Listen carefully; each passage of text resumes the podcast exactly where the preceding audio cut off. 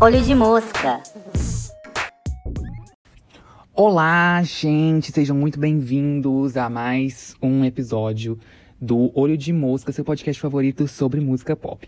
Então, é, eu tinha falado que eu saía esses episódios na mesma semana, ou no máximo na semana seguinte. Não saiu. Por quê? Porque eu gravei aquele do BTS. Na verdade, eu tinha gravado, não gostei do resultado. Depois de uns dias eu regravei ele, aí postei. Só que aí veio o Natal, veio o Ano Novo, minha agenda tava uma correria. Aí depois disso eu tive que mudar. Eu não estou mais em Belo Horizonte, eu tive que devolver meu apartamento lá. Estou na casa dos meus pais. E. Eu já estava no ano novo inteiro, na verdade. No ano novo não, no ano passado inteiro, na verdade é, aqui desde abril, na verdade. Mas aí em dezembro, depois do Natal, eu fui para BH. É, passei o ano novo lá e as últimas semanas de dezembro, a última semana de dezembro, na verdade, e depois o início de janeiro também. Fiquei lá, tirei todos os meus móveis, devolvi meu apartamento, voltei para cá. E agora, oficialmente, estou morando aqui até o fim da pandemia. É... E aí, então, a minha vida ficou uma bagunça naquele finalzinho de ano. E eu tava enrolando agora que já voltou ao normal para começar, porque eu estava esperando meu computador arrumar. Gente, meu computador não está consertado até o presente momento. Eu estou muito puto com isso. Vocês sabem que meu computador tá estragado desde início de dezembro, eu acho. Que foi até um dos motivos de, do podcast ter dado essa bagunçada mais uma vez. É... E aí, agora que eu voltei para cá, vou devolver meu apartamento, já tá tudo a minha vida normal, eu estou esper tava esperando o meu computador arrumar. Eu achei que não ia demorar tanto, porque ele está agora no técnico. Só que.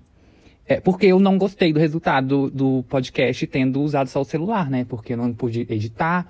Foi um saco para fazer a capa pelo celular, que geralmente eu faço no Photoshop, no computador. Então no celular eu tive que usar vários aplicativos diferentes para conseguir fazer, porque um não tinha a função que eu precisava, e uma função tinha que ser em outro aplicativo. Enfim, os posts no Instagram também.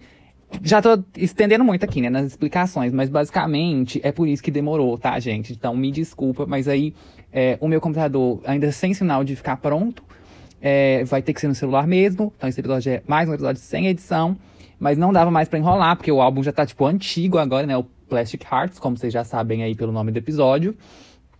E eu quero muito fazer o episódio de melhores músicas de 2020. Eu tô com isso na minha cabeça o dia todo, todos os dias. Que eu preciso fazer esse episódio. Eu quero muito falar sobre as minhas músicas favoritas. Eu já tenho a lista pronta. É, e eu quero entrar mais em detalhes sobre cada música. Só que, né, eu preciso soltar primeiro esse do Plastic Hearts e o do Evermore. Então vai acontecer isso, tá? É, não sei quando vai sair o do Evermore ainda, mas provavelmente não vai ser muito depois desse do Plastic Hearts. É, esse só demorou porque realmente, como eu expliquei, minha agenda ficou uma bagunça e depois eu fiquei esperando meu computador. Vamos lá então para falar do Plastic Hearts. Eu acho que esse vai ser mais curto, apesar dessa introdução gigantesca. é, a Miley, como vocês sabem, né, lançou esse álbum. Gente, agora eu até perdi. Anotei tanta coisa aqui, mas não anotei a data de lançamento. Eu vou entrar aqui rapidinho no Spotify é, ah, gente, inclusive recomendações, porque meu Spotify aqui abriu na página do Suco de Laranja, que é o podcast do Felipe e da Ana. E o Felipe, eu sei que ele, ass que ele assiste, ele é ótimo, né? Que ele ouve o podcast. Então, um beijo pro Felipe. É, e eles estão com esse podcast novo sobre cultura pop, fala muito sobre música também. É, já tem quatro episódios, tem um dos melhores álbuns de 2020, uma lista ótima. Tem um sobre a Lorde, falando aí sobre toda a carreira dela e as teorias pro terceiro álbum. E tem um sobre o Evermore e o Folklore, com referências literárias, né? Fazendo associações com literatura. E o último que saiu hoje foi o de. Hoje não, na verdade. saiu na terça-feira. É, hoje eu estou gravando isso é quinta-feira mas é porque eu escutei ele hoje, é os Jogos Vorazes entre mídias, então ele faz uma, uma análise, assim, sobre a intermedialidade em Jogos Vorazes, né? É bem legal para quem gosta. E também fala de música, falou sobre as trilhas sonoras dos filmes. Então vamos lá, que tá bem legal o podcast deles, gente. É... Aí, vamos falar. Eu abri o Spotify. Ô, oh, misericórdia, eu me confundo todo, tá vendo? Por isso que eu, eu preciso de edição. 27 de novembro, data de lançamento da Miley Cyrus.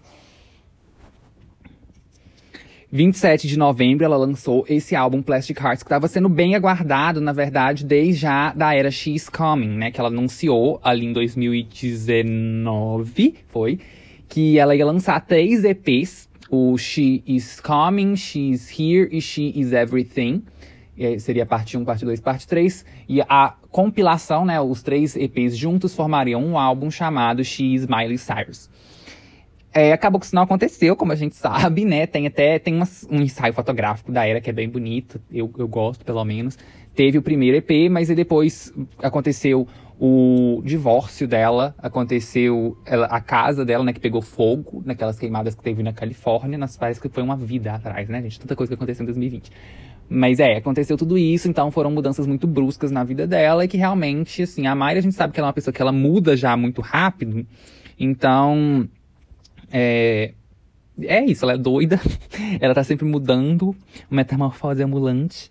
E aí acontecendo isso ainda e que ela mudou mais ainda, porque isso é um gatilho enorme na vida de uma pessoa, né, para realmente ter uma mudança assim, coisas muito bruscas. E aí ela sentiu que aquela, aqueles projetos já não faziam mais sentido para a vida dela, já não dialogavam com ela mais, com quem ela era, com o que estava acontecendo na vida dela. Então ela abandonou o projeto, tá? Então os, os outros dois EPs não foram lançados, mas é, tá tudo vazado na internet, tá, gente? Vocês darem uma vasculhada aí, vocês conseguem achar. Não que seja uma coisa muito boa. Não vou incentivar muito vocês a fazer essa caça ao tesouro. Primeiro, porque vocês sabem que eu sou extremamente contra ouvir vazamentos e pirataria. Ok, gente, não façam isso. Mas é porque não vai valer a pena, né? Quando você chegar ali, achar o baú do tesouro, abrir, esperando um monte de ouro, você vai encontrar só pedra. Porque essas músicas estão bem ruins, tá? As que eram boas desses projetos acabaram sendo reaproveitadas no Plastic Arts. Então, as que foram descartadas, que estão disponíveis na internet novamente, eu já escutei, mas não contem para ninguém. São bem, bem, bem fracas. Tipo, bem ruins. Eu mandei para alguns amigos também que também gostam muito da Mai e eles também não gostaram das músicas, então vocês realmente não estão perdendo nada. Enfim, é, Começou, então, é. Eu vou, eu vou chegar em tudo. Eu, eu acho que é melhor a gente voltar, antes de, de eu entrar mais no Plastic Cards, voltar naquela famosinha já aqui nesse podcast, nesse formato, né? A introdução da carreira da, da pessoa. A Miley, ela começou, como todo mundo sabe, em Hannah Montana. E eu quero falar de Hannah Montana porque eu assinei o Disney Plus no final do ano passado, que foi quando chegou aqui no Brasil, né? Eu acho que foi em novembro mesmo, mesmo mês de lançamento aí do Plastic Hearts. Eu assinei porque eu tava com desconto pelo Mercado Livre, então fica aí a dica, porque o Disney Plus já veio com a estratégia de marketing assim, fazendo parcerias com tudo que é empresa, tá? O meu banco também tava com parceria. É, o Next, né? Que eu não estou mais no Next, tá, gente? Mudei para o Nubank. Não que isso tenha a ver com podcast, mas eu só queria deixar aqui minha indignação, porque eu precisei da ajuda do Next. Isso foi já uma, acho que a terceira vez que eu precisei de atendimento no saque deles. E o atendimento deles é péssimo. Aí eu falei, não, não vou passar mais essa raiva. Mudei para o Nubank. Enfim. É, eu tinha parceria com o Next, tinha parceria com, acho que o Globo Play eles fizeram também para você fazer tipo um combo ganhar desconto. E teve a parceria com o Mercado Livre. Eu sei que teve mais também, mas vou falar só dessas. É, eu peguei com o Mercado Livre, então já fica a dica aí para vocês, porque eu sou uma pessoa que eu compro muito pelo Mercado Livre, eu também vendo camisetas por lá. Um beijo para vocês aí, comprem minhas camisetas. Mas assim, eu quero dizer também que quando meu computador voltar, eu quero tirar um tempinho para fazer umas estampas novas, bem legais. E Agora, tudo com a fornecedora nova também, que vai ser a qualidade melhor dos produtos aí, 100% algodão. Acho que eu vou conseguir diminuir o frete para a maioria das regiões do Brasil. Alguns estados provavelmente vão manter a mesma coisa, ou até talvez aumentar um real ou dois, não sei. Mas assim, acho que para a maioria dos lugares do Brasil, o frete vai dar uma diminuída também. Isso tudo vai acontecer esse ano, tá, gente? Não se preocupem. Então vão lá no olhodemosca.com.br. Mas é, vai ter novas estampas com uma nova estética, que eu acho que vai ser bem legal uh, e com uma qualidade melhor. Voltando então, eu tenho lá meu Mercado Livre, eu tenho muitos pontos no Mercado Livre. E para quem não sabe, Mercado Livre, conforme você vai vendendo ou comprando coisas, você vai ganhando pontos. Esses pontos você pode trocar, pode trocar não, né? Eles te dão benefícios como é, frete reduzido. Não tá parecendo uma publi pro Mercado Livre isso aqui, né? Mas enfim, tudo isso para chegar no ponto que tinha lá a minha promoção com o Disney Plus, então eu paguei, tipo, muito barato no Disney Plus, aí eu assinei. E fiz meu pacote do Disney Plus, estava assistindo Hannah Montana e Feiticeiro Jubilee Place. Eu dei uma enjoada de Hannah Montana, não cheguei a terminar, eu quero terminar ainda, então agora eu tô vendo só Feiticeiros. Mas um ótimo investimento o Disney Plus, super vale a pena, tá? Pra quem tá em dúvida aí, porque não tem nada melhor que nostalgia nesse mundo. É, eu lembro que teve alguma matéria que eu estudei sobre. Ah, foi análise de narrativas na universidade. A gente estudou um pouco sobre essa questão da nostalgia, como que isso é uma coisa poderosa mesmo. E, e gente, ainda mais num ano como foi 2020, que tava todo mundo fudido mentalmente. Uma coisa da nostalgia de você ver série que você via quando era criança, resgatar essas coisas de, de um tempo onde tudo era mais simples, você era bem mais feliz, não sabia. É muito bom. Então eu vi Hannah Montana e fez exatamente isso pra minha saúde mental, recomendo a todos. E eu queria falar disso aqui porque, vendo Hannah Montana, eu percebi como que era bom e bem feito, porque eu fiquei com medo quando eu comecei a assistir de ver aquilo e falar, tipo, nossa, que ruim isso, sabe? Eles faziam as coisas meio de qualquer jeito só porque a gente era criança, não tinha muito senso crítico, ia engolir qualquer coisa, então não precisa se preocupar em fazer algo de fato bom. Mas não, é, é de fato bom, sabe? Eu com aqui os meus 21, quase 22 anos, assisti e achei divertido, me engajou, me entreteu. É... Enfim, porque eu já vi outras séries da Disney que, assim, depois de um pouco mais velho, né? Séries mais novas. Não essas que eu assistia quando era criança, mas essas mais novas que eles fazem hoje em dia, ou ali pra 2015, que eu achei bem ruins, bem inferiores, assim. Aí eu fiquei pensando, será que eu tô achando elas ruins só porque eu tenho apego com as que eu assistia quando era criança, e se eu for ver elas de novo hoje em dia eu também vou achar ruim. Mas não aconteceu, tá? Então eu acho que realmente houve uma queda de qualidade aí na Disney e nas séries infantis de forma geral. Enfim, Hannah Montana então era muito bom, a atuação da Miley é super boa, as músicas super divertidas, mas as músicas eu meio que nunca parei de escutar, pra ser sincero. Então, Hannah Montana foi um sucesso, principalmente ali nos Estados Unidos. É, chegou até a entrar na Hot 100 da Billboard várias vezes. E um fenômeno norte-americana, queridinha dos Estados Unidos, mesmo sempre se envolvendo em polêmicas, né? Porque a Maia já teve aquele ensaio dela nua, ok, que não estava mostrando de fato nada, mas ela estava nua. E isso foi bem polêmico pra época, eu acho que ela tinha uns 16 anos. Teve aquele negócio da festa dela de 16, eu acho que, que tinha um bolo de maconha também. O, o rolê dela fumando, sálvia, que, que vazou. As fotos dela, que eu fui descobrir só ano passado, que era o Avon Ho... Como que fala o nome dele? Avon Jogia, Avon Hogia. Não, não, não vou saber pronunciar o nome desse homem, mas vocês sabem o que fazia o Beck em Brilhante Vitória. Era ele naquelas fotos pegando a Miley, tipo, muito intensamente na festa de aniversário dela, que ele tava, tipo, dando um chupão nela, assim. Eu não sabia, eu conheço essas fotos desde a época que elas saíram, mas eu não sabia que era ele, gente. Eu fiquei chocado com essa informação. É... Enfim, então ela sempre teve no meio dessas polêmicas todas aí. Mas Hannah Montana continuava o fenômeno que era, mas a Miley já quis se desvenci... desvencilhar um pouco da imagem de Hannah desde cedo, assim. Ela começou com o segundo CD, né? Já na segunda temporada de Hannah Montana, porque o segundo CD, Hannah Montana 2, Meet Miley Cyrus. Então eram dois lados, né? O lado A era Hannah Montana, o lado B era músicas da Miley. Não sei que ponto foi Disney querendo emplacar a Miley como mais uma oportunidade de ganharem dinheiro, e, ou que ponto foi a Miley querendo já começar a se desvencilhar da. desvincular. Né? Eu acho que desvencilhar nem existe. Se desvincular da Hannah e criar uma carreira para ela mesma. Acho que foi um pouco dos dois. Mas, enfim, ela já começou cedo ali, né? Depois a gente teve o os outros álbuns solos dela, que na verdade eu acho que foi só o Time of Our Lives, que é um EP, e o como chama o outro? Breakout, isso. E o Breakout que eu quero falar aqui, que já ainda eram na época Hannah Montana, tanto que o Times of Our, Time of Our Lives tem The Climb ali, que é uma música do filme, né, da Hannah Montana. Então, ainda ela não tava. Ela tava tentando ser a Miley, estabelecer uma Miley fora da Hannah, mas ela ainda não tava querendo se rebelar muito, sabe? Então não tava tentando quebrar aquilo, ela ainda tava só tentando, tipo assim, só separar as coisas um pouco. É, só que eu não sei se ela viu que, que não tava dando certo essa separação, que as pessoas ainda associavam ela muito como Mai, provavelmente foi isso, né? E aí, é, porque as pessoas ainda cobravam dela, mesmo ela já tendo a carreira como Miley, já tendo lançado músicas como Miley, músicas que fizeram sucesso, né? Igual a própria The Climb, Party the USA, é, ah, enfim, outra. Ai, uma que eu amo, gente. Eu tava pensando em See You Again. Mas uma que eu amo, que eu queria falar sobre é. Star All Over. Tava cantando ela mentalmente aqui. Star All Over. Eu acho que foi o primeiro single da Miley, como Miley, inclusive. E é incrível essa música. Eu gostaria muito de vê-la fazendo uma versão na voz dela atual e com um arranjo mais pesado. Enfim, mesmo com essas músicas já tendo um sucesso como Miley, a imagem dela sendo já reconhecida, tipo, as pessoas não necessariamente pensavam só em Hannah Montana, ela já tinha um pouco mais de, tipo, reconhecimento como Miley Cyrus. Ainda assim, eles cobravam dela ser uma artista familiar, uma artista Disney, não podendo tocar em assuntos mais maduros, não podendo ser sexy ou fazer nada muito polêmico.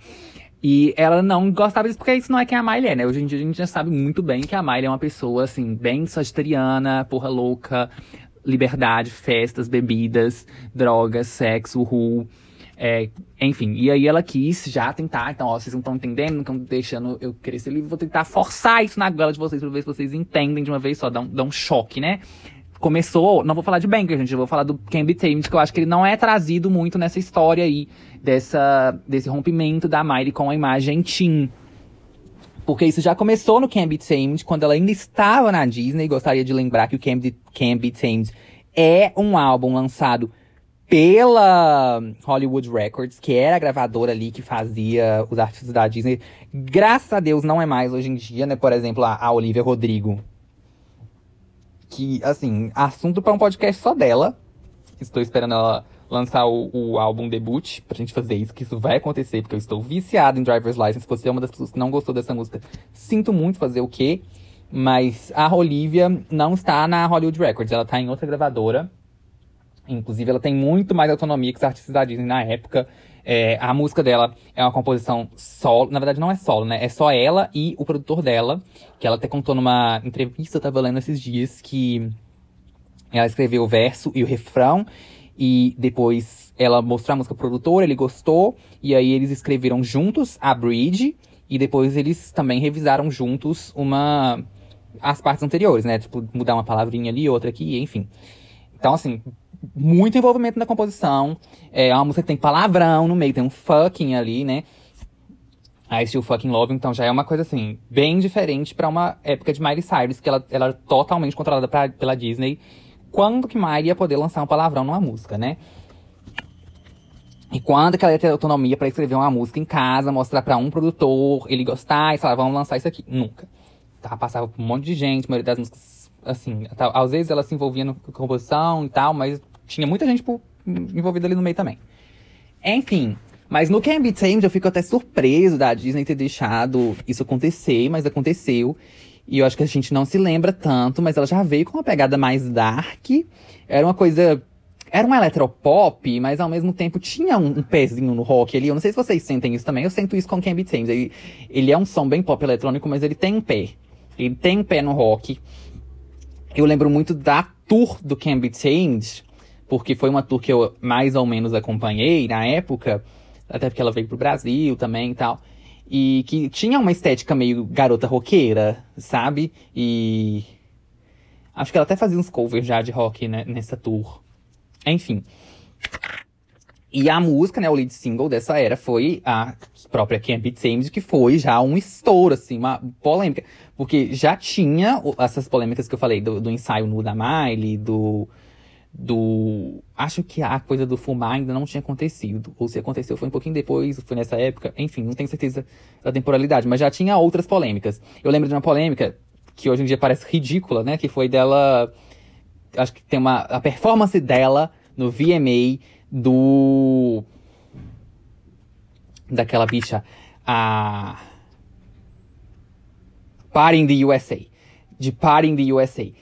Aí ela fez uma performance um pouco Acho que tinha um polidense, não sei. Tinha um negócio na performance que deu uma polêmica, mas que hoje em dia é, tipo, ridículo olhando pra trás, né? Pensando na carreira da Miley.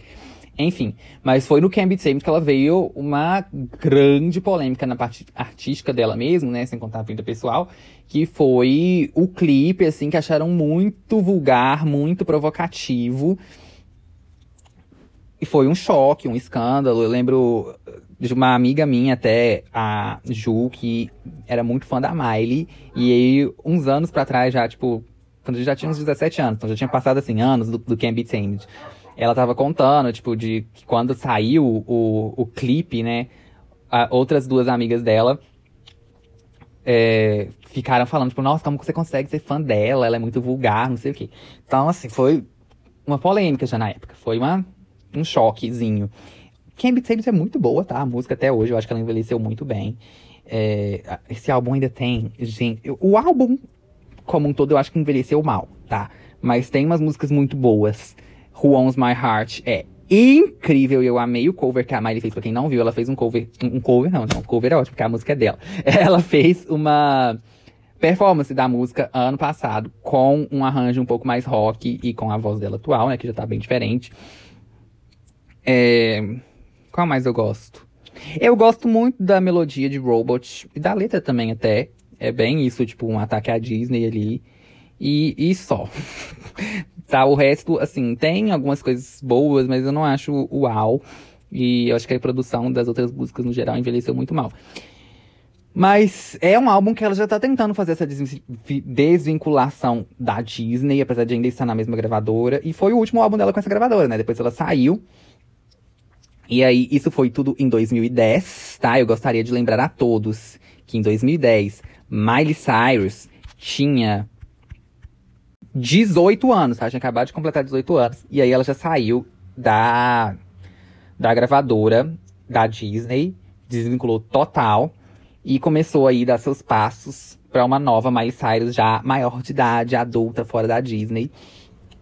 Tendo sido uma das adolescentes mais famosas dos Estados Unidos. O que ela faria agora, né? Começou a tentar, então, investir numa carreira ali de atriz. Teve o noivado dela com o Liam. A música ficou um pouco parada. Até que em 2013 ela voltou com já um cabelo totalmente diferente, né? A Maia era conhecida pelo cabelo castanho mais longo dela, que deu uma mudada ao longo dos anos. Às vezes estava mais liso, às vezes mais ondulado, fez umas mechas já californianas, mas agora ela, mudança radical, ficou loira com cabelo curtinho. Com, se aproximando muito do hip hop ali e fazendo amizades com rappers e sendo bem festeira, porra, louca mesmo e tal. E apareceu com We Can't Stop, um clipe com ela na, numa festa super louca, onde tá todo mundo mega drogado, é, e se pegando horrores. E, enfim, a putaria generalizada.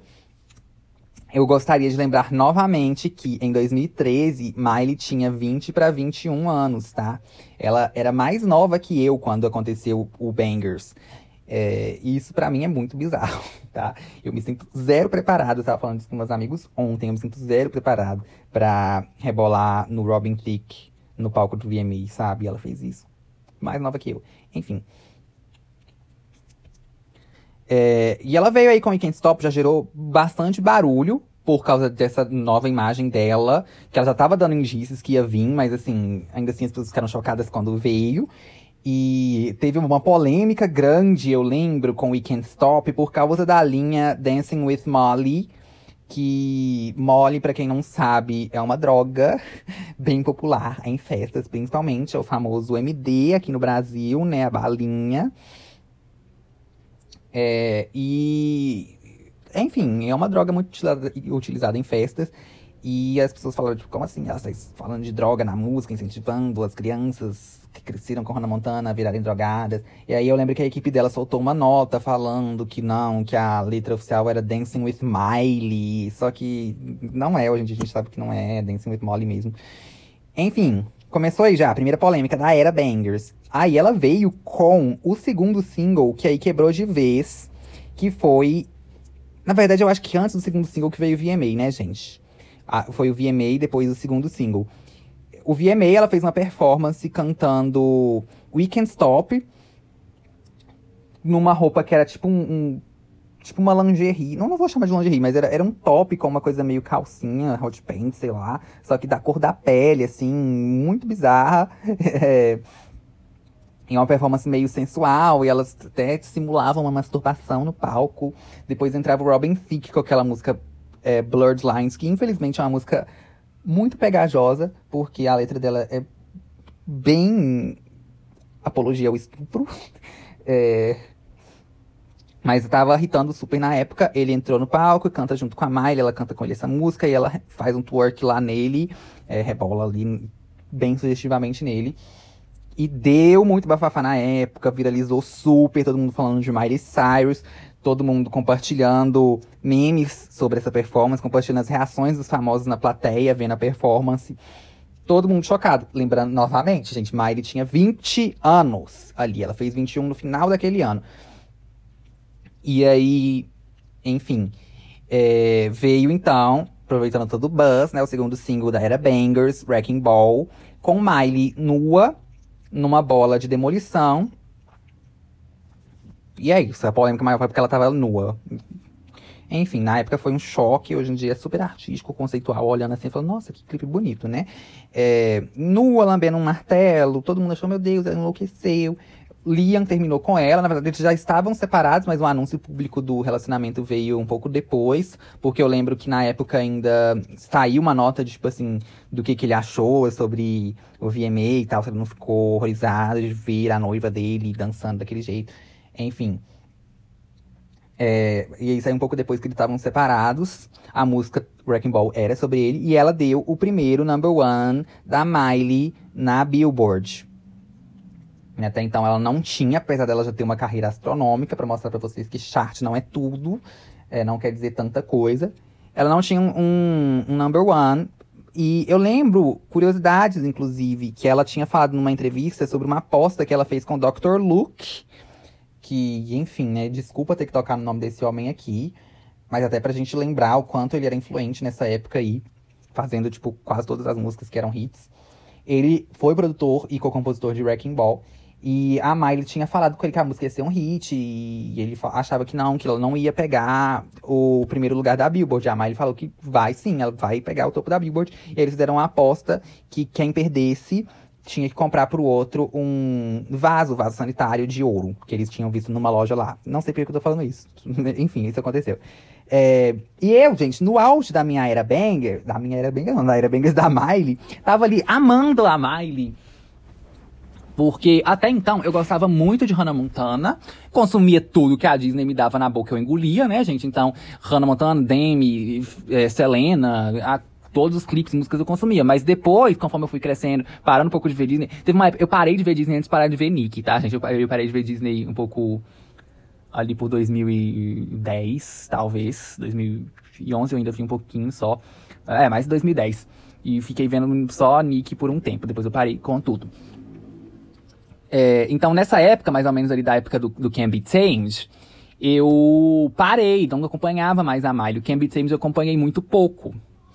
É, eu lembro da tour por ter visto muito no Twitter, o pessoal postando do show no Brasil e coisa, por isso que eu, que eu lembro muito da tour, é, do, dos singles, porque eu vi os clipes, mas assim, não acompanhei fielmente. Eu lembro até de uma época que eu fiquei um pouco com raiva por ela ter insinuado. Tipo, foi uma briga boba de fanbase olhando hoje, mas porque na época eu gostava muito de Glee, como vocês sabem. E ela tinha soltado um negócio numa entrevista quando perguntaram sobre. Acho que nem sei se foi sobre Glee que perguntaram, mas ela tava falando mal de musical, que ela não gostava de musicais e tal. E aí o pessoal da fanbase de Glee meio que pegou implicância, achou que ela tava mandando shade pra série. Enfim. É não acompanhava, mas na, na Bangers eu achei tão interessante. Eu lembro que o Weekend Stop eu, tipo, eu vi na época, tá, ah, legal, ok, não, não dei muita bola quando saiu, mas depois com o VMA, com o Wrecking Ball, eu amei tudo e fiquei fascinado pela Miley. E aí comecei a virar super Smiler. E acompanhando todos os passos e tal, o álbum. Eu lembro que Adore You, o clipe, eu divulguei horrores quando saiu, fiquei super ansioso para o lançamento. E depois ela matou a era, né, gente? Uma, não, eu odeio quando artista que eu gosto faz isso. Lança um álbum cheio de música com potencial para ser single, um álbum que tá fazendo sucesso e tal, e mata a era, sendo que poderia fazer mais coisa. Enfim, Adore foi o último single aí desse álbum, que tem grandes músicas. A gente tem Drive, que eu amo. É, My Darling, que na época eu detestava, hoje eu acho uma música ótima. 4x4 é ótima. SMS, Tá no álbum também, não vou falar que é ótimo. Get It Right é boa também. FU, ótima. Do My Thing, não gosto tanto também, mas, ó, Maybe You're Right e Someone Else são incríveis. Maybe You're Right é uma das minhas favoritas da Miley. E o resto é as bônus, né? Não, não vou entrar em detalhes delas também, não. Mas, gente, o Bangers é um álbum, assim, bem feito. Não vou falar que é um álbum incrível, ótimo, porque ele tem alguns pontos, acho que a produção dele é bem, é um pouco datada, talvez, tem, é um pouco forçado demais o negócio da Miley tentando se aproximar do hip hop ali, até a gente vendo o que aconteceu depois com isso, mas enfim, isso é outro assunto. Mas teve a maior era dela até então, maiores hits da carreira dela, todo mundo falava sobre ela, todo mundo interessado nela. Ótimo ano para ela, musicalmente, né? Porque na vida pessoal tava péssimo. Acabou, gente, que a gente tava ansioso, tipo, o que, que vai vir por aí, o que, que a Miley vai fazer. Ela me vem com o Dead Pets, tá? Um anúncio, primeiramente, de que ela tava voltando. É, As outras performances da, da Era Banger já não foram tão loucas quanto a primeira. Eu lembro que, foram bem mais sóbrias, assim, tal, já mostrando que ela não tava louca. Algumas pessoas acharam que ela enlouqueceu. Eu recomendo pra vocês, porque eu sei que tem gente que ainda tem esse pensamento até hoje. O documentário sobre o Bangers que existe, tá? É um, tipo, um, um documentáriozinho, ele é bem divertido de assistir e mostra ela planejando tudo isso que ela tava fazendo. Ela, assim, completamente sã, tá? Ela tava totalmente centrada ali, ela sabia muito bem tudo que ela tava fazendo. Ela tava realmente só querendo chocar e causar pra se desvincular de vez da Disney, tá? Então dá pra ver ela planejando tudo no documento. É bem legal, bem interessante mesmo. Só que aí vem a parte que eu acho que ela realmente enlouqueceu, endoidou, que foi o Dead Pets. É, é um momento que faz muito sentido olhando para a carreira dela, mas ainda assim ela claramente não estava tão A gente sabe que não estava, porque hoje ela também fala, né, que ela estava usando muita droga na época, estava muito mal com o divórcio, com o divórcio não, né, com o término do com o Liam. Ela veio com esse álbum aí em 2015. Na época, muita gente, inclusive eu, ficou confuso se considerava como um, um álbum oficial na carreira dela ou como um projeto à parte principalmente pela divulgação, que já não existiu muito, né? A, o próprio lançamento do álbum foi um lançamento surpresa, assim, ela foi performar no VMA, todo mundo ansioso, VMA 2015, porque no VMA de dois anos atrás ela fez aquele momento icônico, todo mundo falou, tipo, meu Deus, vai vir aí com música nova, uma nova performance, vai fazer alguma coisa incrível. Ela performou com várias drags de RuPaul's Drag Race, que é um programa que a Miley ama, ela fala até hoje sobre, que ela acompanha e tudo. E ela levou várias delas pro palco, pra performance com ela, para cantar um novo single dela, que foi Do It. A gente já começa aí. É, vocês sabem que eu tenho vontade de fazer isso no YouTube. Eu quero fazer vídeos pro canal do Olho de Mosca, que também tem o canal lá, para quem não sabe, né? Eu acho que eu já falei disso nos últimos episódios. A gente tá com um canal por enquanto só tem os episódios, mesma coisa que tem aqui no Spotify, nas outras plataformas, tá no YouTube também, para quem quiser ouvir por lá. Mas eu quero fazer conteúdos exclusivos para aquele canal, então em vídeo mesmo, uma coisa vibes youtuber mesmo. E eu queria fazer um quadro, tipo assim, vendo Eras e tentando ver o que, que eu considero, tipo, falhas da perspectiva minha como publicitário mesmo, do que que eu faria diferente para tentar fazer o álbum ser comercialmente mais bem feito. No Dead Pets, com certeza, a primeira coisa que eu mudaria é não ter feito Do It como a introdução das pessoas ao álbum, porque foi uma escolha péssima, tá?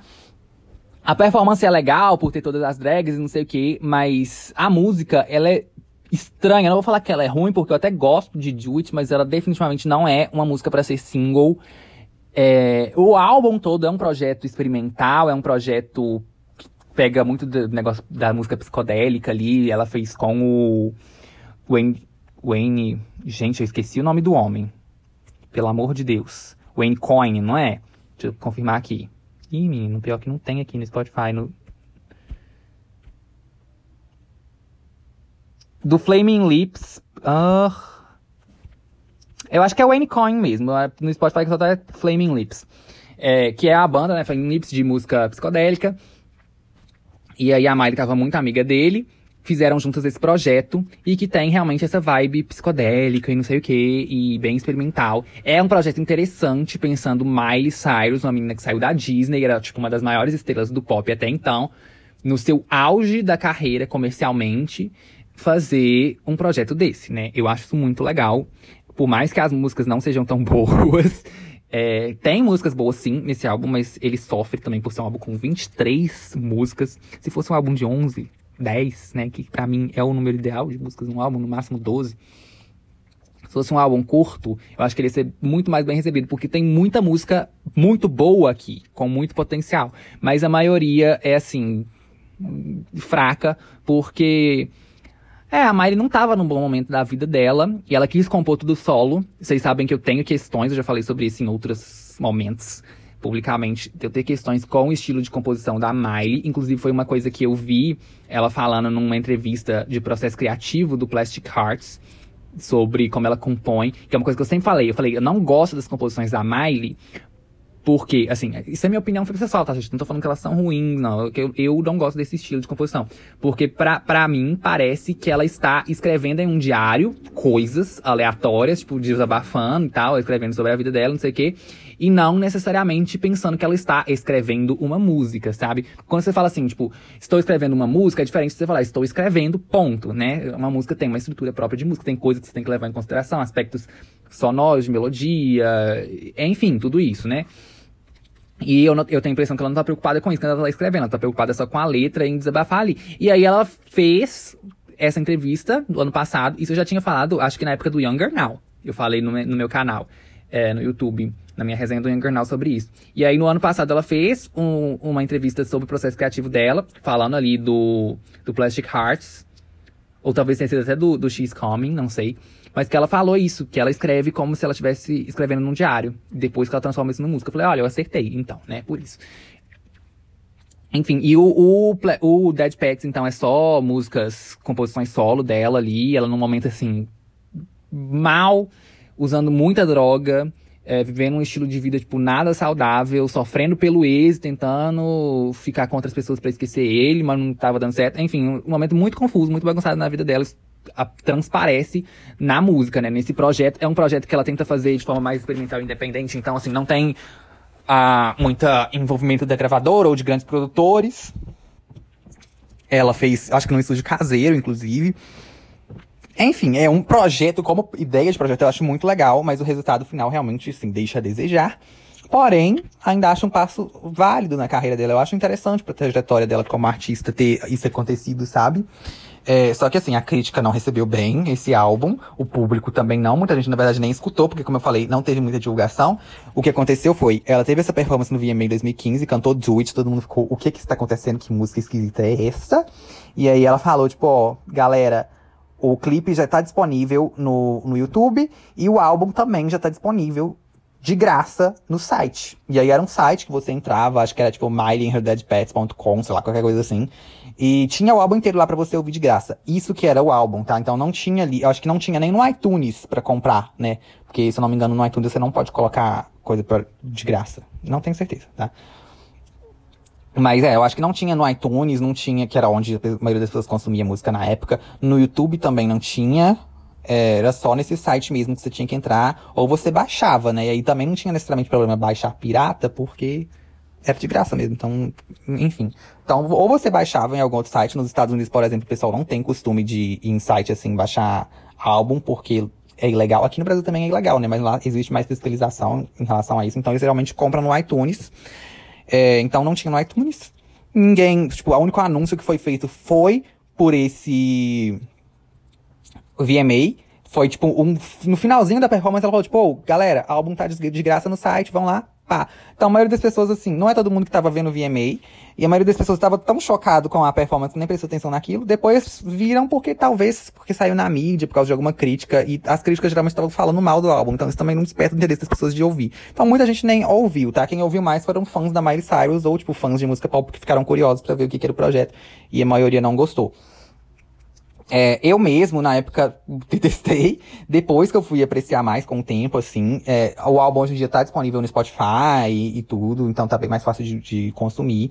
Mas por muito tempo ele nem esteve no Spotify, tá? Eu lembro, inclusive, de quando colocaram no Spotify. Não lembro exatamente quando foi, mas eu sei que foi bem depois. É, recomendo vocês escutarem do Dead Pets, pelo menos. Bibi Talk é uma música que eu gosto muito. Eu sei que muita gente não gosta principalmente do clipe, mas eu acho bem legal. É, Lighter é uma que eu acho linda. Eu recomendo escutarem pelo menos Lighter, porque ela tem um pouco da vibe experimental do álbum, mas ela é acessível. E eu acho muito bonita realmente a letra. Freak eu gosto. Uh, Karen Don't Be Sad eu adoro. Tiger Dreams eu gosto. Twinkle Song eu adoro. Enfim, gente, tem, tem coisas legais nesse álbum, mas tem muita coisa ruim. Recomendo vocês escutarem pra, ver qual que é aí na a opinião de vocês. E aí, então, a Miley meio que matou todo o hype dela, porque ninguém ouviu esse álbum. E quando ela saía na mídia durante essa era Dead Packs, eram fazendo coisas mais loucas ainda, porque o público já tava numa coisa de, tipo, esperar é, que a Miley fizesse coisas chocantes. Então ela meio que só saía na mídia quando ela fazia coisas chocantes. Eu acho que ela ficou um pouco preocupada com isso, não sei. E pensou, tipo, tá, eu, eu, eu, te, eu sou a pessoa que choca os outros, né? Então sempre que eu vou ter que fazer uma coisa chocante. O problema é que quando você constrói essa imagem em cima disso, uma coisa que a Lady Gaga sabe muito bem, que uma hora vai cansando. Então você não, não consegue, você tem que sempre subir no patamar, porque uma hora as pessoas não se chocam mais com o que, você está fazendo. Então você tem que fazer uma coisa mais chocante ainda. E aí você vai subindo tanto que chega uma hora que fica tão artificial e tão bizarro que todo mundo só perde o interesse. É... E aconteceu meio que isso com a Miley aqui, somado ao fato que, na verdade, acho que até a influência principal dela está, novamente, num momento muito ruim da vida pessoal dela, que ela tava doida de vez. É, com a questão das drogas, de relacionamentos amorosos, enfim. E aqui, gente, Miley tinha 23 anos, tá? Não é muito longe do que, que eu tenho hoje.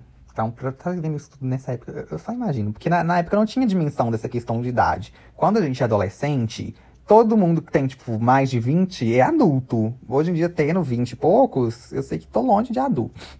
É, então, eu imagino realmente o que devia ser. Hoje eu tenho, tipo, totalmente outra visão vendo isso. Mas aí ela matou a carreira dela, assim, pro público geral. Porque as músicas bizarras, as que tiveram clipe e tal, acho que foi só BB Talk e talvez Twinkle Song, não tenho certeza. É, que, que o público não comprou muito. E quando ela aparecia na mídia, eram, tipo, shows que ela fazia. Tinha um propósito, né? Aquele show que ela fez com um.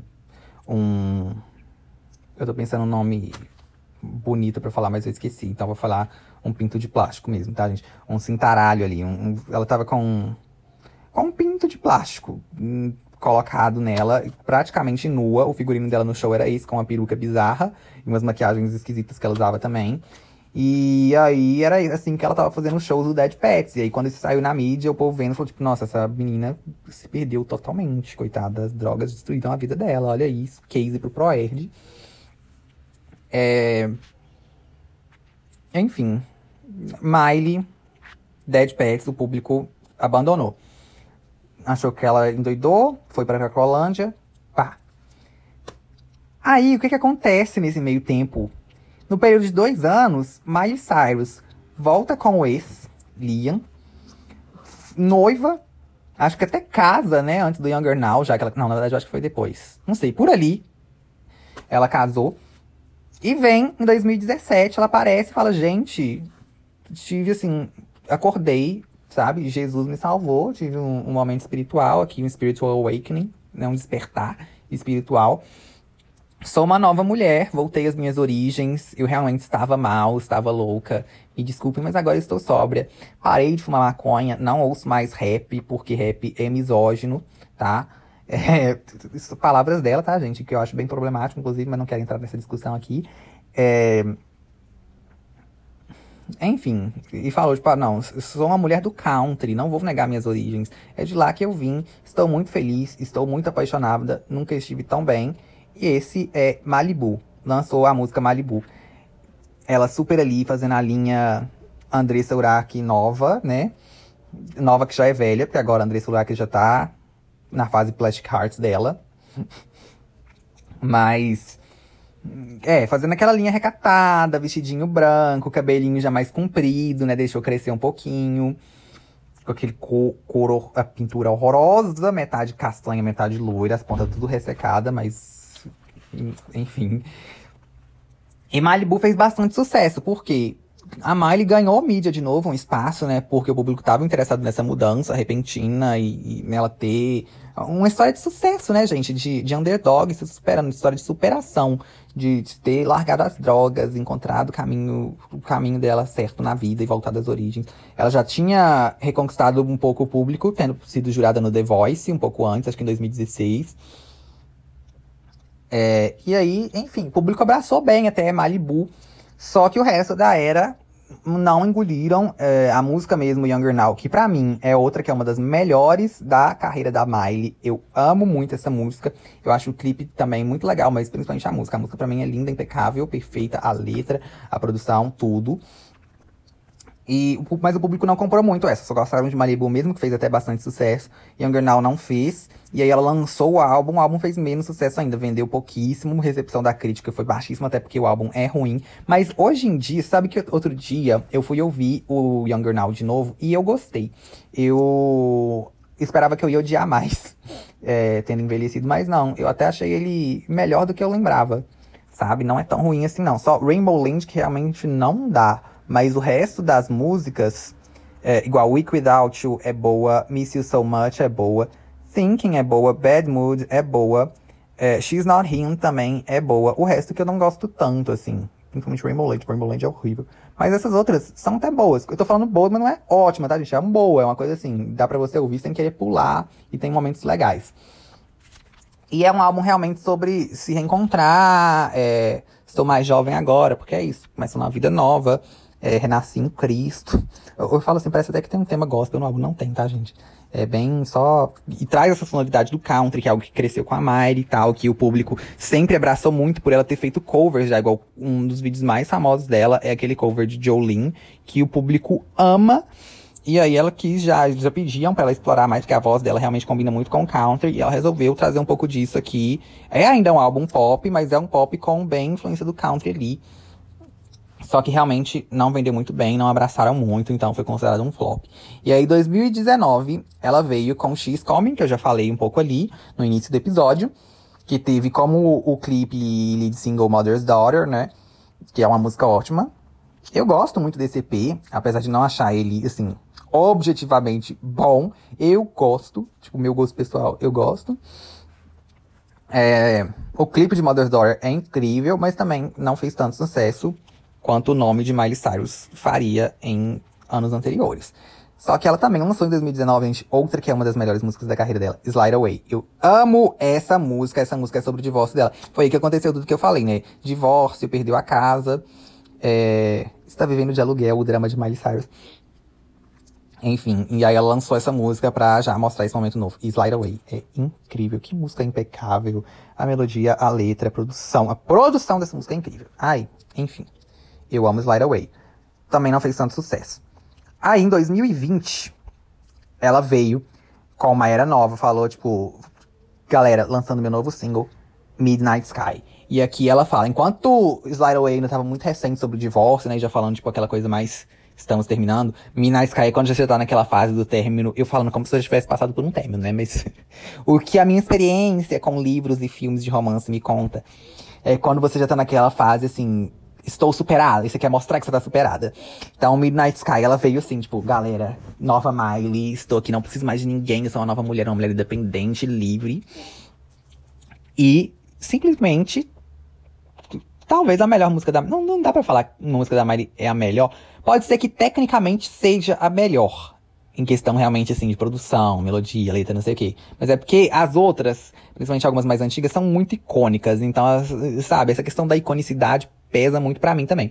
Mas Midnight Sky é incrível e foi com certeza o trabalho mais aclamado dela pela crítica. E aí ela conquistou uma coisa que ela nunca tinha conquistado até então, porque a recepção crítica da Mai, os críticos nunca gostaram muito dela. Só que Midnight Sky, eles engoliram muito. O público, não vou falar que foi um hit inicialmente, que o público amou, mas a parte do público que viu o clipe, que ouviu a música, gostou muito e também super elogiou a parte técnica mesmo. Falou, tipo, nossa, é uma música muito boa, assim, né? Porque, geralmente, música pop, o pessoal só escuta porque tá fazendo sucesso, porque tá tocando na rádio, porque tá na playlist do Spotify, enfim. Mas essa, eles realmente falaram, tipo, não, essa música é de fato boa. Eu estou escutando ela porque, de fato, tenho interesse em escutar essa música. Ela é realmente muito boa, muito bem feita. E ela traz uma coisa que fez muito sucesso ano passado, é essa pegada com o. o... Gente, eu esqueci o nome desse estilo. Synth... Não é Synthwave. New Disco. Mas não era essa palavra que eu queria. Não era New Disco, Brasil. Era. Deixa eu me achar aqui, que eu vou achar o nome do estilo que eu tô querendo. Synthwave. Olha, não era que era Synthwave mesmo, gente? Mas eu acho que no disco pega mais no que, que eu tô pensando. Então, vou falar no disco. Que fez muito sucesso ano passado. Inclusive, muitas das músicas que eu estou... Que tá na minha playlist de músicas... Na minha lista, né? De músicas... Melhores músicas de 2020. São com essa vibe. Que é aquela, aquela coisa com bastante sintetizador. E uma, uma pegada mais dark. É, que é o mesmo estilo ali de Blinding Lights, e bem dos anos 80, assim, né? Que foi um estilo que fez muito sucesso nos anos 80. E aí resgatando isso, essa influência nos 80, uma pegada mais dark, uma sonoridade mais dark, muito sintetizador. Midnight Sky veio bem nessa, no início dessa, dessa tendência aí, né? E a estética toda impecável, a estética do Midnight Sky. E todo mundo amou. E falou, meu Deus, que incrível, Miley Cyrus, você arrasou. Esse estilo de música é o que você nasceu para cantar. Junto com isso, a gente teve alguns covers que a Miley fez ano passado e que fizeram muito sucesso, é, especialmente Heart of Glass. Né, dá destaque aí. Ela fez uma performance de Heart of Glass. Acho que foi no Glastonbury. Não tenho certeza. Não, I Heart Festival. É, teve o, o, set dela no, no Glastonbury também. Acho que foi ano passado, né? Que foi, foi legal. Mas é, teve o I Heart Festival, que ela cantou. Foi onde ela cantou Who Owns My Heart também, mas ela cantou Heart of Glass. Fez muito sucesso esse cover. A Miley já tinha bastante covers de sucesso, como eu falei, o próprio Jolene, Summertime Sadness. É, e aí, ano passado ela fez. É, teve o o gente da Billie Eilish, My Future, que ficou incrível também, mas teve dessas músicas de rock. E, e o pessoal falou: Miley, você nasceu pro rock. Faça um álbum de rock que vai fazer muito sucesso. O cover viralizou super, tanto que teve até uma pressão pública para colocarem ele no Spotify, e aí colocaram. É, fez super sucesso no, no, TikTok, né? Que hoje em dia uma música fazer sucesso, ela tem que irritar no TikTok. E todo mundo falando, Miley tem que lançar um álbum de rock, Miley tem que lançar um álbum de rock. E aí ela anunciou o Plastic Hearts, né? O projeto, então, oficialmente estava abandonado, X Miley Cyrus. E agora, depois de uma hora de podcast, a gente finalmente chegou no tema do episódio, que é o Plastic Hearts, que seria o aguardado álbum de rock da Miley Cyrus. Junto com isso, ela também lançou a performance de Zombie, outra música de rock aí, que também fez um certo sucesso. Ah, o cover, né, no caso, de Zombie. E todo mundo aguardando. Miley Cyrus vai vir aí roqueira, vai vir com a melhor era dela. Então, então se a gente pode supor algo por é, Midnight Sky. Ela lançou o segundo single, que foi com Dua Lipa, Prisoner, que veio numa pegada bem. É uma interseção, eu acho. Eu achei isso bem legal, porque tem muito de Future Nostalgia em Prisoner, mas também tem muito dessa fase Miley Cyrus pop rock, sabe? Que é uma coisa até que algumas pessoas estavam achando que seria, tipo, nossa, um álbum de rock, ou um, um álbum roqueira. Só que não é totalmente rock, né, gente? É um álbum pop ainda, é um pop rock, né? Um pop com bastante influência de rock, mas ainda é pop. E com várias músicas que já tinham até vazado. A própria Plastic Hearts já tinha vazado, mas com outro nome, acho que é California Dreaming, que tava o nome antes, na época que vazou se eu não me engano, What the Fuck Do I Know, Give Me What I Want, Angels Like You, eu não lembro se já tinha vazado ou não. Nightcrawling já tinha vazado, mas sem o Billy Idol. Ela colocou ele depois. Uh, e Bad Karma, que já era inclusive uma fan favorite, já tinha até alguns anos, eu acho. Acho que já tinha uns dois anos. Que a Miley tinha postado um story com Bad Karma, já tinha meio que feito um teaserzinho dessa música nas redes sociais. O pessoal que é fã dela, que acompanha um, bastante, assim, já conhecia a música e já sempre pedia para ela lançar e tal, porque pelo trechinho do Stories parecia muito boa. E aí é, ela finalmente saiu nesse álbum aqui. E com a John Jett, né, que inicialmente também não estava. É, então foi um álbum. Eu, que já tinha ouvido, por exemplo, essas músicas que eu falei, pensei que ela refaria bem o instrumental para deixar bem roqueiro. Não aconteceu, tá? Era basicamente assim que já estavam as músicas mesmo. Não mudou tipo, praticamente nada. A própria Plastic Hearts ou What the Fuck Do I Know eram desse jeito já pro X Miley Cyrus. Ela só mesmo investiu na estética do rock e pegou algumas outras músicas, tipo o Mina Sky, é, trouxe nomes como Billie Eilish e a John Jett. Mas enfim, foi, foi só isso mesmo. E a gente tem. Eu quero falar já da capa, né? A gente, já, a gente já está nesse momento. Eu fiquei muito em dúvida. Até hoje eu não sei se eu gosto dessa capa ou não. Primeiro, esse efeito plástico, eu entendo, porque o nome do álbum é Plastic Hearts, o que eu acho um nome legal, já falando de nome, né? É... Não sei se Plastic Hearts é a música que mais representa esse álbum e o momento que a Miley tá, quando ela fez esse projeto, mas. Isso falando da música em si, mas só falando do nome, Plastic Hearts, é um nome que eu acho que faz todo sentido, né? É uma coisa meio já depois de sofrer por amor, seu coração virou de plástico. Você, enfim, sabe? Eu acho que puxa muitas coisas esse nome. Eu gosto. E gosto da sonoridade também. Mas a capa é igual, esse efeito de plástico que tem. Eu entendo porque, primeiro, a associação com o nome Plastic Hearts, né? Plastic. Segundo, porque tem toda essa estética rock, rock anos 80, que ela puxa aqui como influência. E nessa época os álbuns, né, vinil, vinham com uma com um plástico cobrindo eles que você comprava, depois você chegava em casa você tirava o plástico, né? Mas então na, nas lojas e tal tinha esse plástico em volta. E aí ela quer meio que trazer isso. É um efeito que estava até já meio popular. É, não popular, mas eu já tinha visto algumas pessoas usando esse efeito em edição de foto mesmo.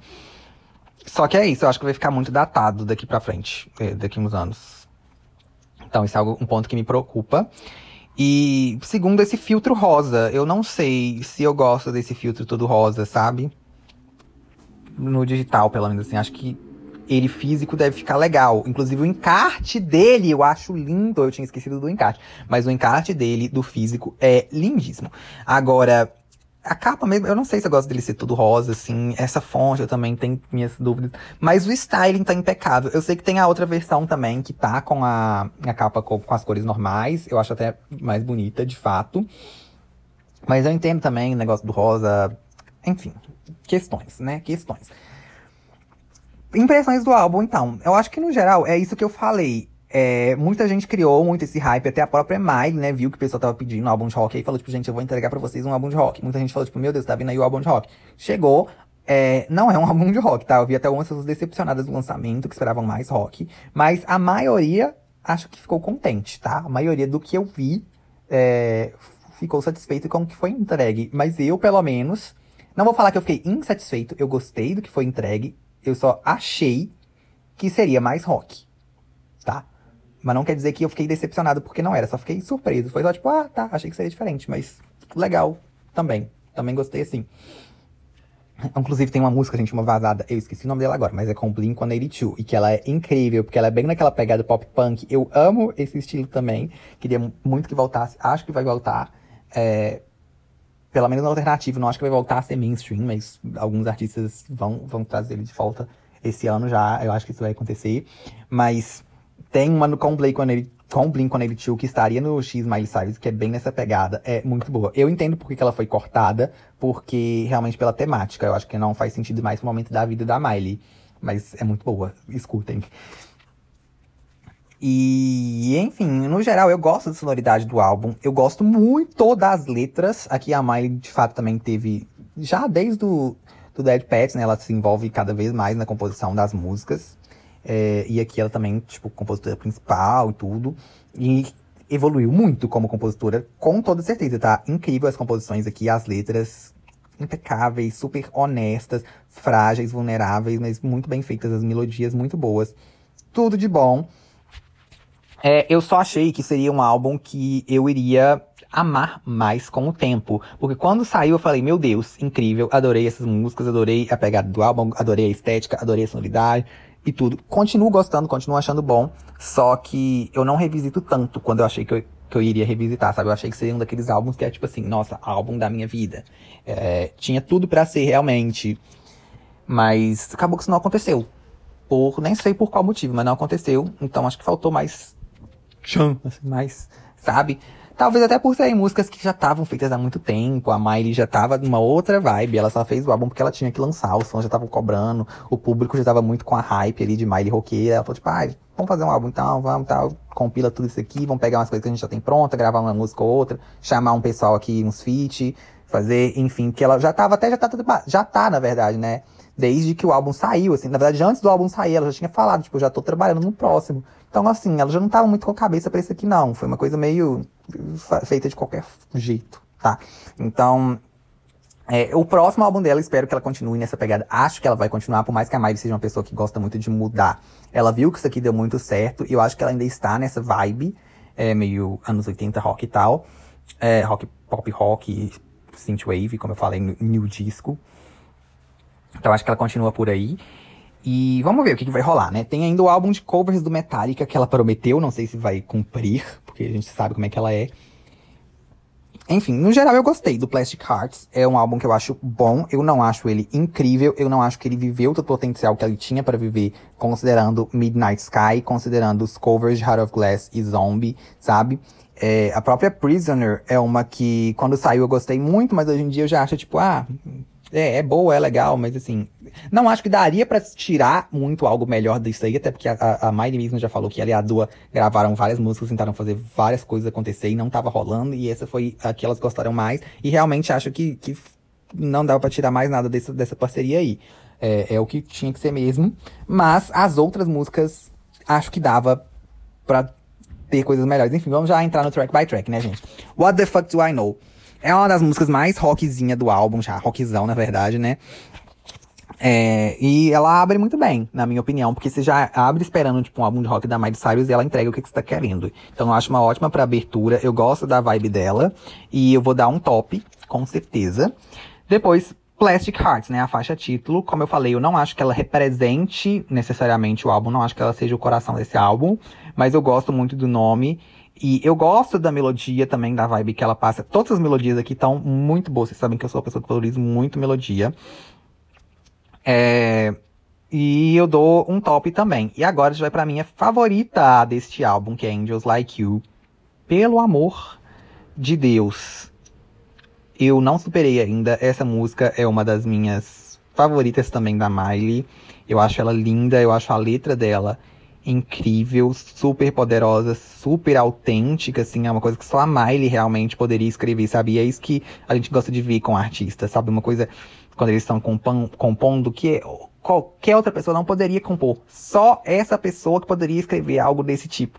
E Angels Like You é muito isso. É muito para quem acompanha mais a Miley e a vida pessoal dela e o jeito dela e tal. Óbvio que ninguém aqui é amigo pessoal, tá? A gente não toma chá na casa dela, ela não conta pra gente problemas em áudio de dois minutos no WhatsApp de madrugada. Mas dá pra gente ter um pouco de noção.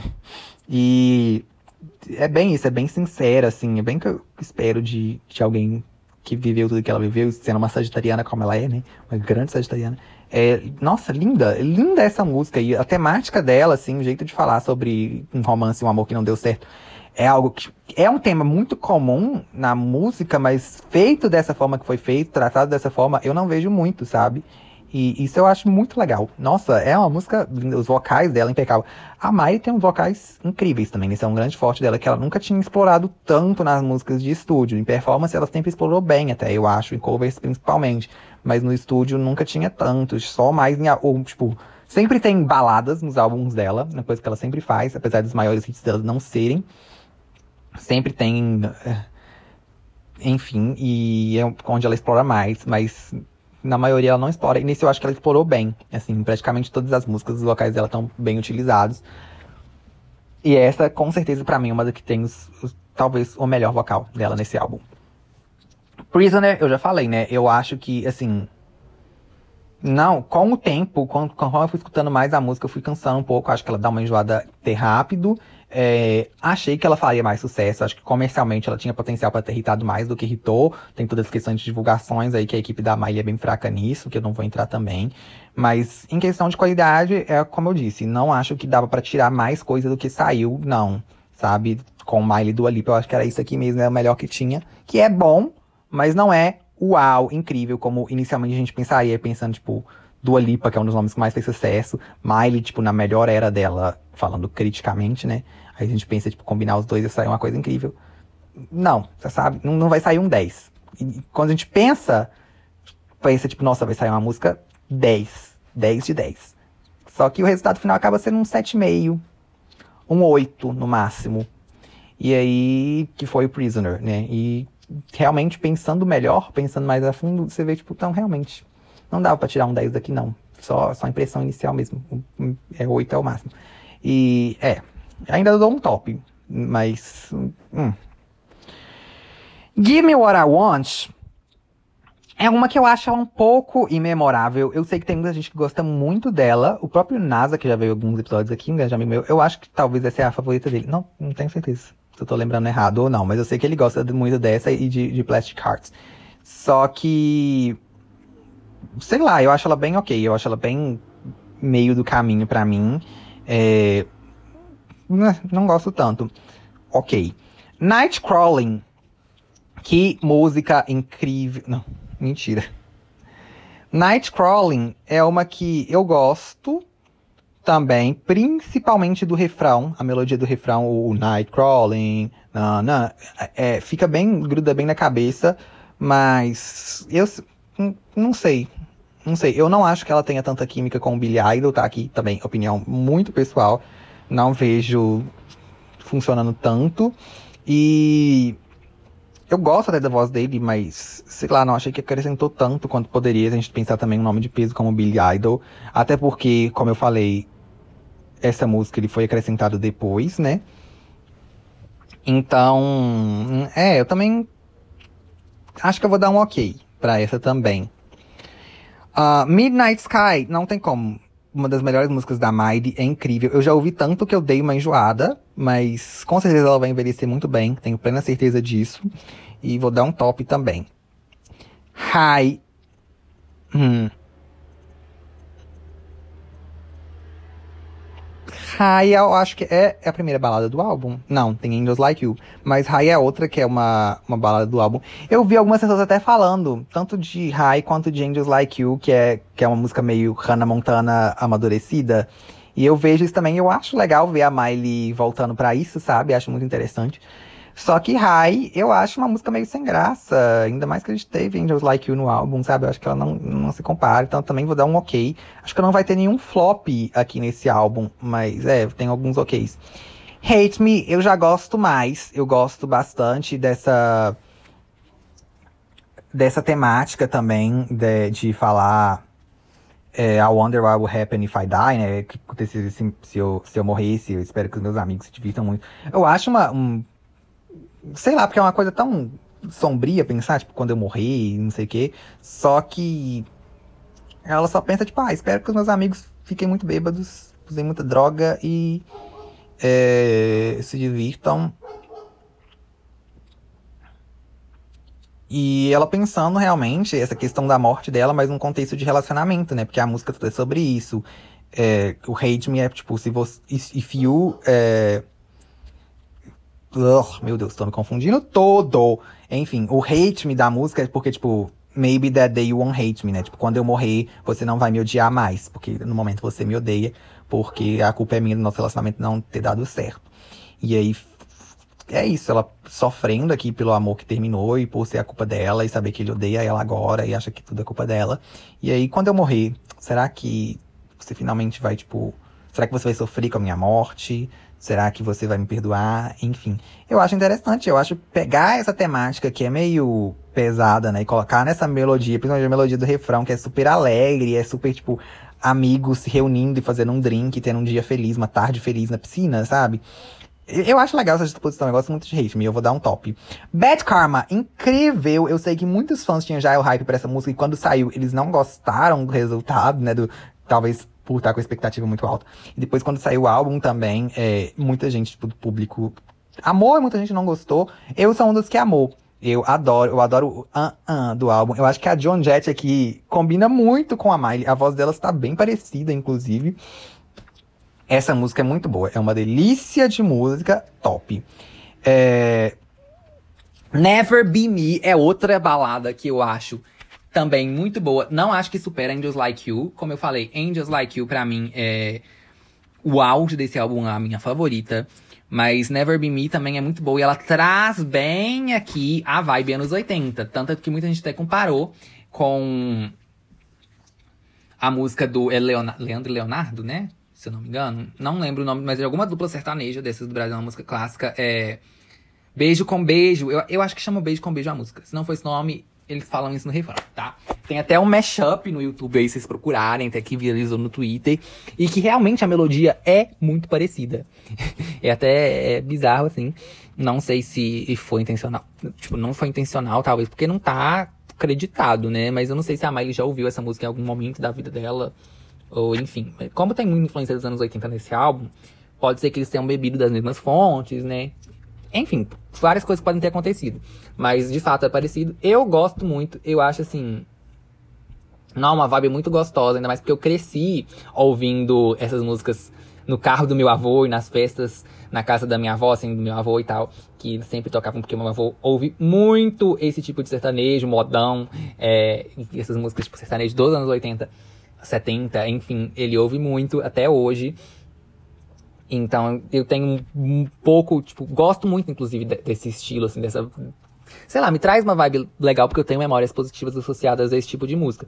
Então, eu gosto muito, muito, muito de Never Be Me. E top também. Agora, Golden G-String é uma que eu vejo muita gente elogiando, falando muito bem. E que eu acho boa, mas assim, boazinha, sabe? Não é aquela coisa incrível como eu vejo muita gente falando. Então, eu, por achá-la um pouco superestimada, eu vou dar um ok. Não acho, assim, dos OKs a pior, mas É, inclusive, talvez até a melhor das que eu dei ok aqui. Mas eu vou dar um ok mais pela questão da superestimação dela, porque eu não acho ela tudo isso.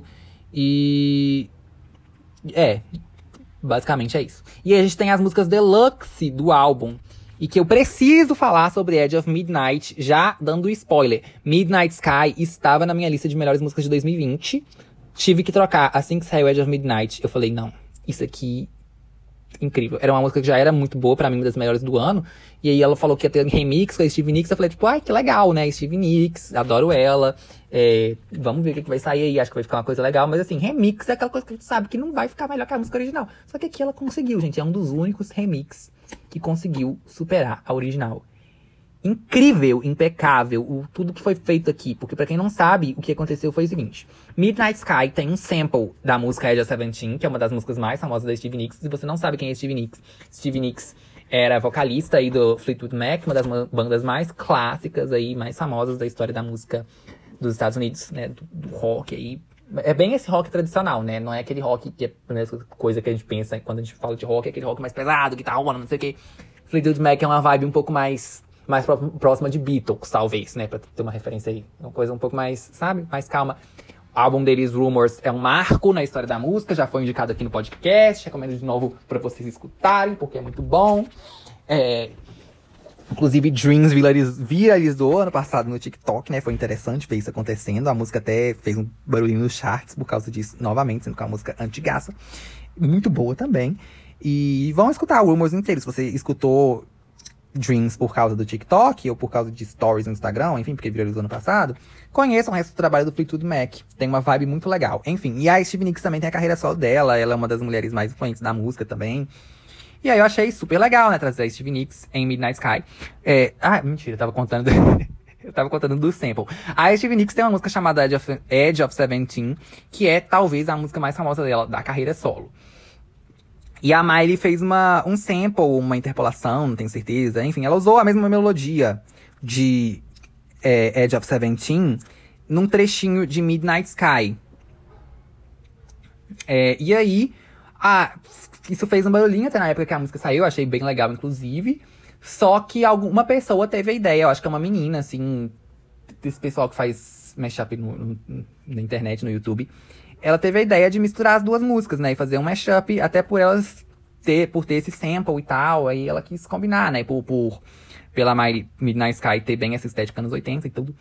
E aí ela fez mashup, só que ficou muito bom. Ficou realmente muito bom. E aí o.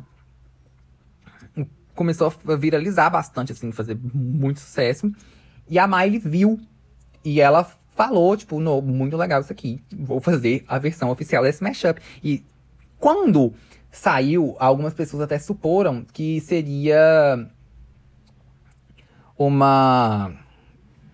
Só um, mashup mesmo, sabe? Só, tipo assim, pegar meio que a mesma coisa que a menina fez. Ter pegado Edge of Seventeen e misturado com Midnight Sky. E é isso, né? Só que não foi isso que a Miley fez. Ela, de fato, chamou, ligou pra Steve Nicks, falou se ela queria fazer o remix da música. Steve Nicks gostou muito de Midnight Sky, quis fazer, com certeza.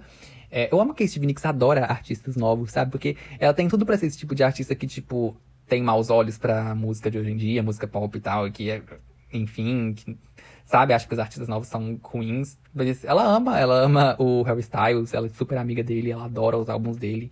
E a Miley também, ela adora. E ela aceitou super participar. E ela cantou de novo, foram gravados novos vocais pra Edge of Seventeen, tanto a Miley cantando Edge of Seventeen, quanto a Steve cantando Midnight Sky, né? Ela inclusive pediu pra Miley, a Miley perguntou se ela podia cantar o trecho de, de Edge of Seventeen, a Steve falou, tipo, claro, eu já can cansei de cantar essa música na minha vida, inclusive eu quero cantar a parte de Midnight Sky aqui, eu quero muito cantar, é, me deixa cantar também, eu quero cantar o é, see, see Her Lips on My Face, Thought You'll Never Be Replaced e tal. E aí, enfim, a Mara fizeram esse, esse negócio aqui que ficou impecável, porque já começa com aquela guitarrinha de Edge of Seventeen que é icônica.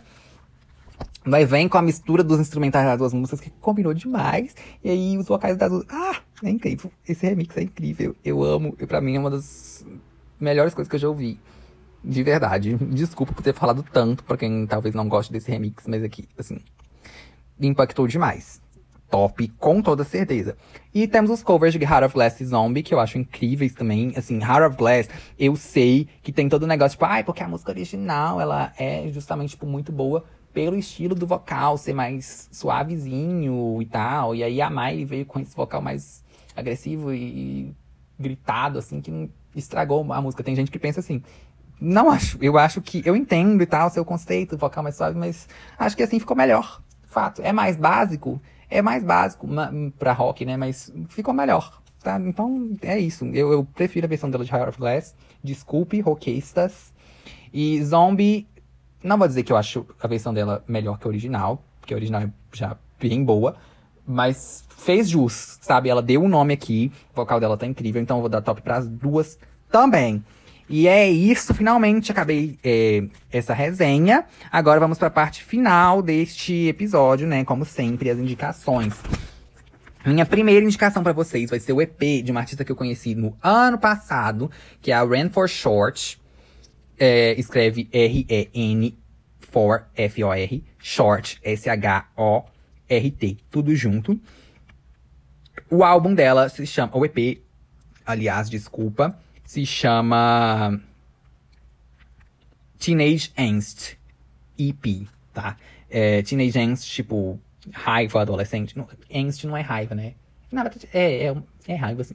é, enfim, Teenage Angst, é essa, sabe, essa raiva que você sente quando você é adolescente, tipo, por causa dos hormônios e tudo. E, tipo, odeio minha vida, odeio meus pais, odeio a escola, não sei o quê. É, é isso o significado do título. É um EP de sete músicas e elas são. É um bedroom pop, né? Que é bem. Esse, não sei, acho que a maioria das pessoas que escuta esse podcast deve conhecer o bedroom pop, assim. Mas eu não vou saber explicar o que, que é bedroom pop. Mas é bem esse estilo desses artistas indie que estão fazendo sucesso, tipo, de uns três anos pra cá. É, se vocês procurarem bedroom pop e ouvirem alguma música ou outra, vocês já vão pegar qual é a ideia. Mas é porque é geralmente feito em casa, não tem, não é feito em estúdio profissional, são uma coisa, enfim. Só que é um bedroom pop com uma influência de rock, por isso que eu trouxe como referência aqui, como indicação para vocês. É, tem a música mais famosa dela se chama ah, na verdade, a mais tocada atualmente é Afterthoughts, que foi lançada para aquele filme Clouds do Disney Plus. Mas eu gosto muito nesse álbum DCP, desculpa, de novo, eu gosto muito de I Don't Care, que é a primeira, IDC, e outra que fez um sucesso, assim, sucesso é, difícil, né, gente, porque ela tem 2 milhões no, no Spotify, mas é a Drive Me Mad, também é interessante, eu gosto de todas, na verdade, mas Bummer também é muito boa, enfim, escutem esse EP, bem legal, quero muito ver o que Karen For Short vai arrumar, é, nos próximos passos da carreira dela. E a minha última indicação, como não podem deixar de ser, vocês sabem que eu adoro fazer isso, né? Trazer um artista novo e um artista mais antigo, mais clássico para essas indicações. E não poderia deixar de ser a Stevie Nicks. Eu vou indicar para vocês é, o álbum, primeiro álbum dela solo, que é o Bela Donna. Ele tem no Spotify duas versões, então fiquem atentos, porque existe a versão é, Deluxe e a versão normal no Spotify. Recomendo que vocês escutem a normal. Se vocês abrirem é, naquela página inicial onde tem lançamentos populares, tem aqui o primeiro, Edge of Midnight. Logo embaixo tem o Belladonna, a versão normal.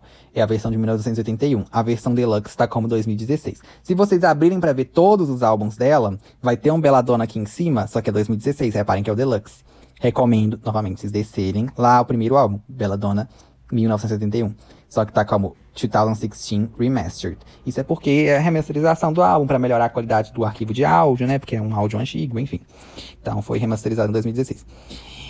E são só 10 músicas. Edge of Seventeen, inclusive, é desse álbum. Leather and Lace é outra que é bem famosa também, é muito boa. Belladonna, que é a primeira música do álbum, é muito boa. Kind of Woman também. Ele tem uma vibe muito gostosa, gente. A vibe da Stevie Nicks, do Fleetwood Mac, assim, no geral. É bem gostosa de, de escutar para quem não conhece ainda. Então vão conhecer. Outra música dela que é bem famosa e que eu também gosto muito é. Deixa eu achar aqui.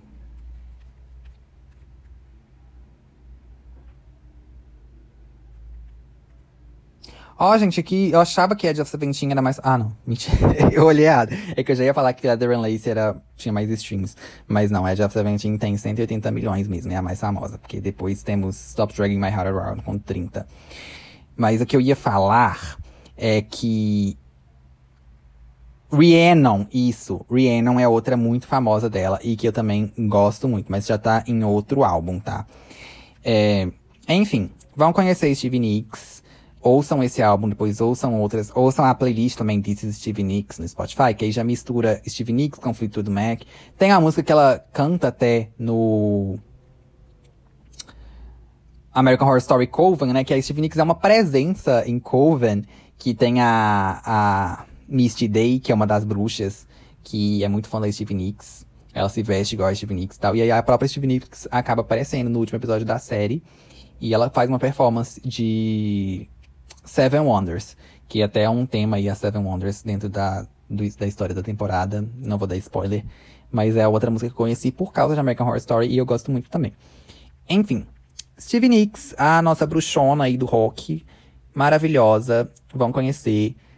Ranford Short, nome novo para vocês, vão conhecer também. E muito obrigado. Ah, fiquem atentos aí pro Evermore, porque vai vir aí em breve o episódio. E é isso, gente. Tenho ideias legais para 2021 pro podcast. Espero que vocês gostem. Desculpa novamente o episódio sem edição. Mas se vocês ouviram até aqui é porque você gosta muito de mim e do meu conteúdo. Então, muito obrigado, tá? Um beijo